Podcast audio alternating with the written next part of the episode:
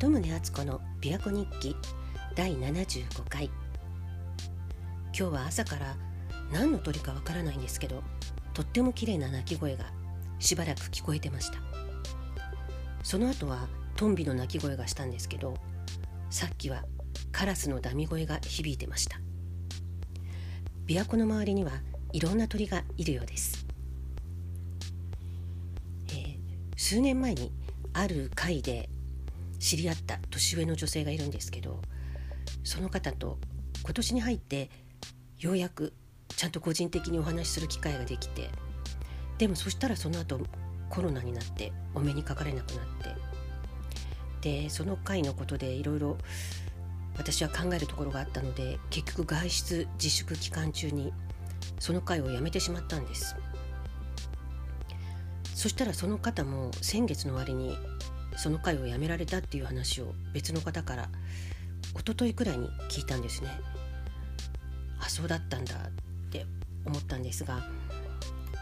で私がその会をやめようかどうしようかって考えていた時に相談した友達がいたので今朝その友達に連絡したんです。あの年上の方も結局辞められたようだって。でそしたらその後ポストにさっきその年上の方から手紙が届いてたんです。会を辞めましたっていう内容だったんですけどやっぱりその人のことを考えてるとお互いに通じるっていうかシンクロするのかもしれないですね。で昨日先生術のオンライン講座を受けてるっていう話をしましたが新しいことを勉強して今まで知らなかった世界について習うって面白いですね。何歳になっても新たなことを学ぶのって楽しいなってつくづく思います。昨日も話したんですけどこの先生術の年齢域を学ぶために自分のこれまでの人生を振り返る作業をしてたんですね。でそれでこれまでの人生で一番楽しかった時期はいつだったろうなって考えてたらやっぱり子育てをしていた時期子供がちっちゃい頃だったなって思いました。自分では、まあ、基本的にずっと幸せな人生を送ってるって思ってるんですけどでもその幸せにも濃淡があるし、まあ、いろんな種類の幸せがあるのででもその中で子育てをしていた頃は初めてのことばかりでで親になるっていう経験も責任が重いですしとにかく必死だったとは思うんですけどそれでもとてつもなく楽しかったなって思い出しました。何が楽しいって子供の成長する姿を見ることが楽しいんですよね。一人の人間が誕生してだんだん育っていく様をつぶさに観察できるわけですからこんな面白い経験はないですよね。しかも、まあ、自分が産んだ子だから可愛いのは当たり前なんですけどでも自分とは全然違うし不思議なことや新たな発見ばかりで驚きの連続でしたでその上その可愛い天真爛漫な笑顔を一日に何回も何回も私に向けてくれるわけですこちらも大好きだけどあちらも私のことを大好きって思ってそれをそのままちっちゃい頃はストレートに出してくれるわけですもんね。まあ、私も小さい頃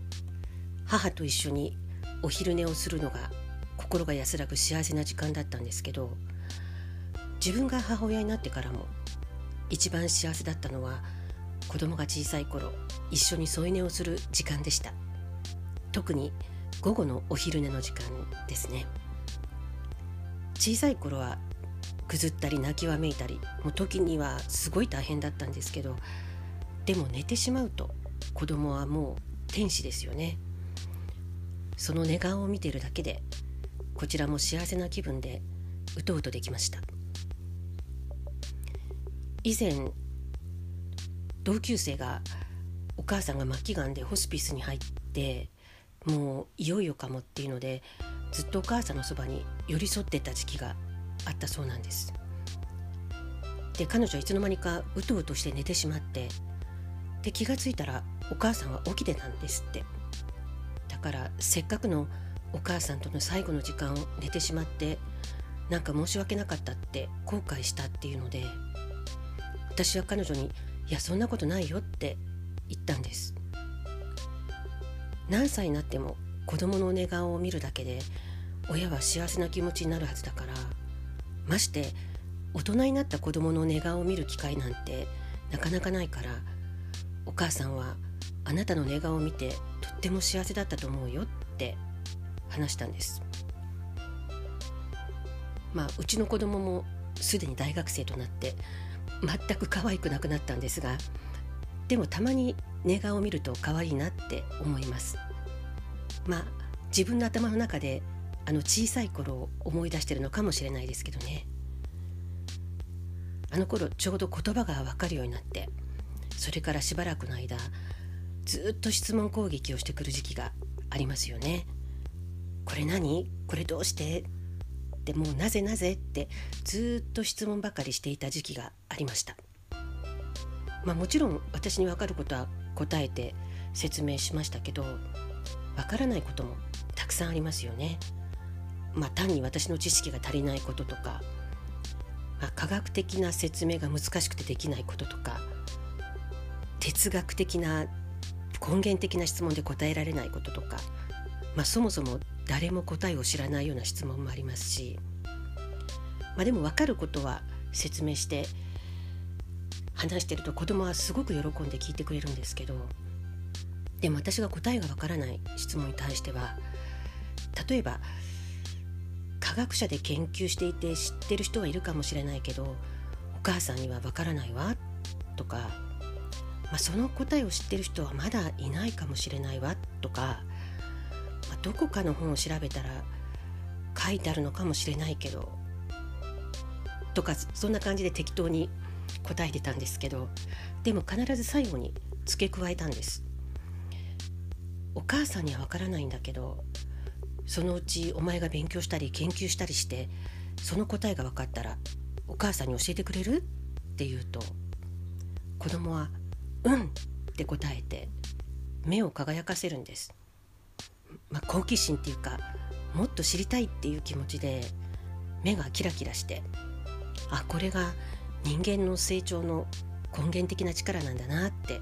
思いました。子供はおそらくあの頃の思いを原点に今大学で勉強してるんだろうと思うんですが私自身もこの年になってもっともっと知りたいと思うことができて、まあ、目が輝いているかどうかはともかくちょっとワクワクした気分で日々を過ごしています。だから今のところ自主的な外出自粛生活も全く苦にならず楽しんでるんですけどあなたにも今もっと知りたいこととか探求したくてワクワクすることはありますか？何かあればいつでもメッセージお待ちしています音声でも鳩宗敦子 .com のお問い合わせページでも OK ですそれでは鳩宗敦子でした。